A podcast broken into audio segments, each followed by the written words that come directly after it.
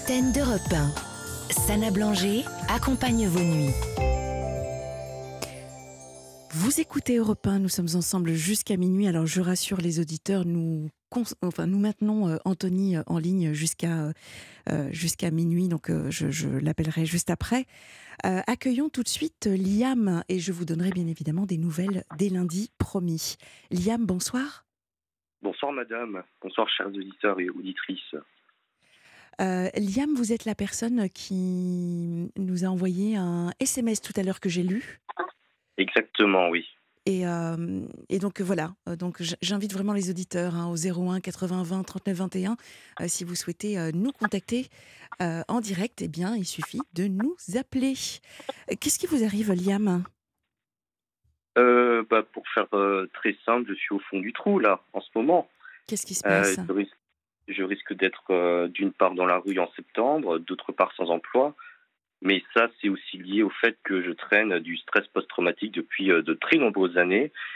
Et euh, en témoignant, et si des auditeurs et auditrices s'identifient dedans, je souhaite leur dire que c'est possible de s'en sortir. Mais effectivement, ça a des répercussions concrètes dans mon vécu réel, actuellement, quand je vous parle. Mmh. Euh, insomnie, impossibilité de se concentrer. Oui. Et ça, je le traîne depuis toutes mes études, euh, en fait, euh, depuis, depuis trop longtemps, depuis de 15 ans, en fait. On va, on va explorer ensemble, hein, on va voir ensemble si vous êtes d'accord. Hein, je vais vous poser des, petites questions, euh, Liam. bon, il, il, est moins 10, enfin presque moins 10. Euh, vous savez que, enfin vous ne le savez pas, je ne sais pas si vous écoutez, vous êtes un fidèle auditeur ou pas de, de la libre antenne. À minuit, pouf, ça s'arrête.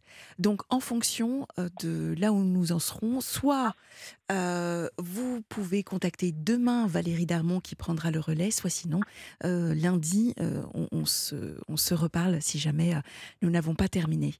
le syndrome de stress post-traumatique. Alors effectivement, vous avez raison, c'est vraiment donc euh, euh, comment dire un trouble psychique hein, qui se manifeste après avoir vécu ou assisté à un, événement euh, traumatique en fait comme une agression, un accident, les guerres également, les catastrophes naturelles.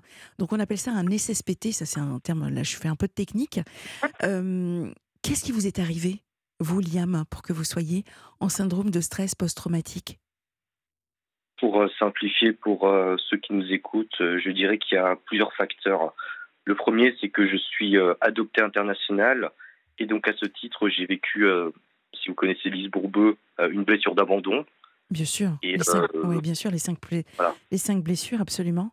D'accord. Et, ce d'autant plus que quand on est adopté à l'international, on ne connaît pas ses antécédents médicaux ni son passé. Donc c'est encore plus difficile de résoudre un traumatisme n'est pas, euh, dont on n'a pas les éléments. Après, il y a eu un, euh, j'ai fait le point moi euh, en toute franchise et en pleine réflexion, avec beaucoup de temps et de maturation, que je n'ai pas eu la meilleure éducation possible. par exemple, dans ma famille, on tient des propos obscènes et racistes, donc ça vous donne l'envers du décor. J'ai vécu du harcèlement scolaire, quatre années de harcèlement scolaire. J'ai notamment témoigné sur mes réseaux sociaux et, j'ai eu des retours d'autres personnes de mon ancien collège-lycée qui ont été victimes d'harcèlement scolaire, mais les enseignants n'ont pas voulu répondre. J'ai contacté le personnel administratif qui n'a pas voulu me donner suite, et je ne pouvais pas porter plainte hein, à l'âge de 10-11 ans. Et puis j'ai vécu du racisme, hein, donc dès le début, euh, que ce soit en primaire euh, ou pendant la Covid-19, puisque je suis d'origine asiatique, mmh. il est réel. Hein. Je vous donne des exemples euh, triviaux. On peut m'insulter de Selchintok, on me dit retourne dans ton pays, euh, dans la rue, euh, j'ai vécu du cyberharcèlement. Et voyez, moi, toutes ces années-là, je me suis construit en, me, en voulant servir l'État, en voulant servir la France. J'ai beaucoup travaillé. Euh, j'ai même pas eu le choix de mes études, mais je me suis hissé jusqu'à la Sorbonne en droit européen. J'ai cofondé une start-up, j'ai voulu aider beaucoup de personnes. Mais euh, à un moment, j'ai beau essayer d'avoir témoigné à plusieurs reprises personne ne nous écoute. Euh, enfin, oui, vous, sur votre antenne. Mais euh, il y a des personnes qui restent très indifférentes à ça. C'est profond, en fait. Alors, c'est profond. Il y a plusieurs grilles de lecture, en fait. Donc, finalement, vous êtes en train de, nous expliquer que votre syndrome de stress traumatique, pardon, ce, SSPT, il est lié à, à votre parcours, à, hum, à la discrimination que vous avez eue, à cette blessure de l'abandon. Donc là, je, comprends mieux et, le curseur est mieux positionné sur ce que vous voulez dire par le SSPT dont, vous souffrez en fait. D'accord, je, comprends. Donc c'est la conséquence en fait de, de tout ça. maintenant, j'entends le côté négatif, mais qu'est-ce que ça vous a apporté à vous, Liam? Qu'est-ce que ça vous a aidé à faire? Bah, disons que je pense que vous connaissez très bien Boris Cyrulnik en termes de résilience. Ah oui, bien sûr. Oui, et j'aimerais bien utiliser ces éléments-là euh, pour la suite de, mes années euh, et même dans l'immédiat parce que je vais être. Moi, j'aimerais travailler. Hein. C'est juste que j'ai envoyé 700 candidatures sans réponse. 700 Et euh, j'aimerais utiliser mon parcours pour, notamment, vous le savez, les Asiatiques en France jouissent d'une réputation d'être discrets. Euh, nous existons. Hein. Euh, pendant la Covid 19, euh, c'était le même phénomène que pendant le SIDA. On a pu subir hein, des violences, mais ça a été très médiatisé. également pour le harcèlement scolaire. Là, en fait, je, me suis lâché dès lors que j'écoutais le président de la République Emmanuel Macron et M. Papendia y en parler. Je me dis, ben, je vais ouvrir les vannes. Et ça a aidé d'autres personnes par ricochet aussi, hein, quand j'ai fait mon témoignage. Et puis enfin, s'agissant de l'adoption, je sais qu'il y a des milliers de personnes qui sont à la recherche de leurs parents euh, biologiques. C'est un droit qui est consacré dans la jurisprudence de la Cour européenne des droits de l'homme mm. et dans les textes internationaux. À ce titre, j'ai contacté des députés de l'Assemblée nationale. Certains m'ont pas répondu, hein, pourtant ils sont dans la commission. Donc bref, vous voyez tout ce parcours-là. Je ne sais pas comment ça va se concrétiser. Je vous cache pas que j'aurais peut-être aimé euh, voilà, euh, être dans le journalisme. J'ai pas le cursus adéquat, mais euh, j'ai beaucoup de qualités dedans. Ou sinon, euh, oui, je pense qu'il y a des personnes avec lesquelles j'aimerais bien débattre, que ce soit Monsieur Jordan Bardella, président du, du Rassemblement national, ou des députés comme Louis Boyard, parce que j'aime pas des personnes qui ont des discours caricaturaux sans prendre en compte la vraie difficulté des Français et déconnecté du réel. Je veux dire, les enjeux sont beaucoup trop graves de notre civilisation.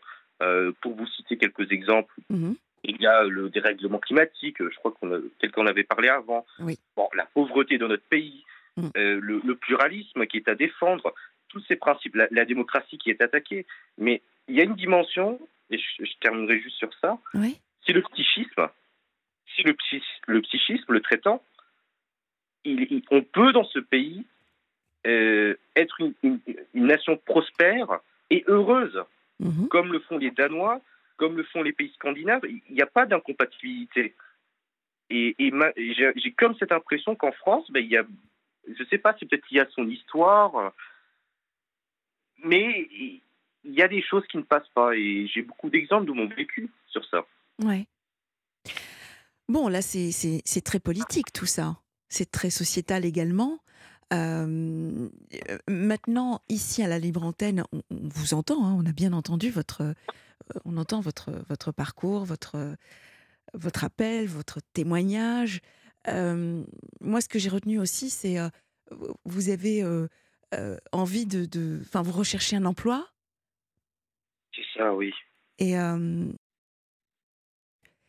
quel, quel, type d'emploi vous recherchez Alors, j'ai vraiment envoyé beaucoup de candidatures diverses et variées. Je suis allé sur place euh, devant les, par exemple, bah, Europe 1 ou euh, TF1 et j'ai lancé toutes mes candidatures au service courrier. J'ai également contacté euh, des, startups. J'ai contacté les députés de l'Assemblée nationale.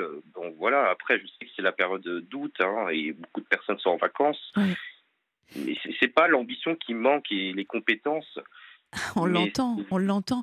Euh, euh, qu'est-ce que vous, vous vous positionnez comme euh, sur quelle, quelle candidature, quel ah poste? bah, Vous savez, en toute transparence, j'avais, je pouvais avoir la sécurité de l'emploi avec le concours que j'avais passé cette année. Je suis prêt à être au SMIC. Hein. je suis prêt à, à, travailler tout en bas. Mais juste avoir de quoi euh, survivre en fait à Paris. Ne vous dévalorisez pas, ne vous dévalorisez pas, Liam. Je comprends que vous soyez euh, euh, dans cet état d'esprit-là, parce qu'en ce moment, rien n'avance comme vous aimeriez, mais surtout, on ne se dévalorise pas, d'accord? Il faut garder, garder le, le, moral et surtout la confiance, même si elle est fragilisée en ce moment. Donc, ce qui peut être intéressant, c'est de euh, mettre votre CV euh, sur, sur la page de la Libre Antenne Facebook, et puis il y aura forcément euh, quelqu'un qui, qui, verra vos compétences. On ne sait jamais. De toute façon, la Libre Antenne, il se passe tellement des choses incroyables que. Hein, donc, on fait comme ça, on parle là-dessus? Oui, je, je, voulais aussi vous dire que ce qui m'avait poussé aussi à prendre le numéro et à vous téléphoner, c'est que j'aime bien Yann Moix et peut-être que les auditeurs connaissent le, passif de Yann Moix en termes de maltraitance mhm. et que moi, l'écriture aussi a été une catharsis. Euh, j'ai beaucoup écrit et découvert un talent euh, par la parole. Euh, je pense que inconsciemment, je, me suis vraiment construit à l'idée de servir la France, l'État. C'est pour cela que j'ai démultiplié des expériences, par exemple à l'école nationale d'administration anciennement ou euh, dans des postes, enfin dans des stages plutôt euh, hauts, mais en allant en contre nature. Alors que je me souviens très bien de base, grâce à ma mémoire traumatique, mhm. que je voulais faire de la psychologie. Et, comme quoi, ça, ça nous rattrape en fait. Euh, cette année plus tard. Et, donc j'ai dévoré beaucoup de d'ouvrages, hein, par eh exemple Marie en vous écoutant, eh bien, en écoutant de nouveau Yann Ouais. Et, je, c'est marrant parce que mon parcours aura une coloration juridique, mais maintenant j'y agrémente euh, cette dimension psychologique, mais vraiment en détail. Et puis euh, avec la philosophie que j'aime bien beaucoup, enfin que j'adore. Alors, vous savez quoi, Liam? Euh, Vous êtes jeune, hein vous avez 25 ans, vous êtes encore dans la fleur de l'âge, vous avez une maturité qui s'entend de par votre expérience, de par votre parcours. Utilisez cela, faites-en une force. Je suis certaine que vous allez trouver votre place à partir de ce que vous vivez, ressentez, et, euh, par rapport à, surtout, comme je vous disais, euh, jusqu'à présent, votre parcours. Donc, ça demande peut-être un petit peu plus de réflexion. Euh, la psychologie, pourquoi pas, vraiment, euh, ce qui va être important, c'est de vous, retrouver, vraiment de, cheminer. Et le seul moyen de trouver vraiment votre voie, c'est de faire plein de rencontres et plein d'expériences. Donc, continuez, continuez à envoyer vos demandes. Euh, je suis certaine qu'à un moment donné, ça va faire tilt. Et il en va de l'intérêt du pays, madame, et même de l'état du monde. Je pense qu'on peut se projeter euh, d'ici 2050 ou la fin du siècle. Euh, au 22e et il y a beaucoup, beaucoup de chantiers à faire pour qu'on soit prêt. Bah, L'écologie, par exemple, euh, vous vous en parliez hein, sur, euh, sur le développement durable. Il y a plein, plein de choses et, vraiment, voilà, vous êtes extrêmement motivé et je suis persuadée que, que, nous arriverons, enfin, que vous arriverez à, à trouver votre place. Merci infiniment, Liam, et vraiment bon courage. Un grand merci à Béatrice, Cécile, Jean-Philippe, Anthony, Liam que, vous, que nous venons d'avoir. Euh, une émission euh, très très riche hein, en émotions. Donc nous nous retrouvons lundi euh, pour de nouvelles confidences. Vous avez rendez-vous avec Valérie Darmon ce week-end, donc vendredi, samedi et dimanche aux mêmes, aux mêmes heures. Je vous souhaite une douce nuit. Vous avez rendez-vous également, pardon, avec euh, le programme de la nuit. Et je voulais remercier Guillaume, euh, puisque Guillaume, en fait, c'est son dernier soir. Merci infiniment, Guillaume, de nous avoir accompagnés pendant deux semaines. C'était un vrai bonheur. Beaucoup d'inspiration. Franchement, c'était euh, c'était génial. Ne, ne, change rien. Ne change rien, Guillaume. Rendez-vous lundi. Et bon, bah, douce nuit. Au revoir.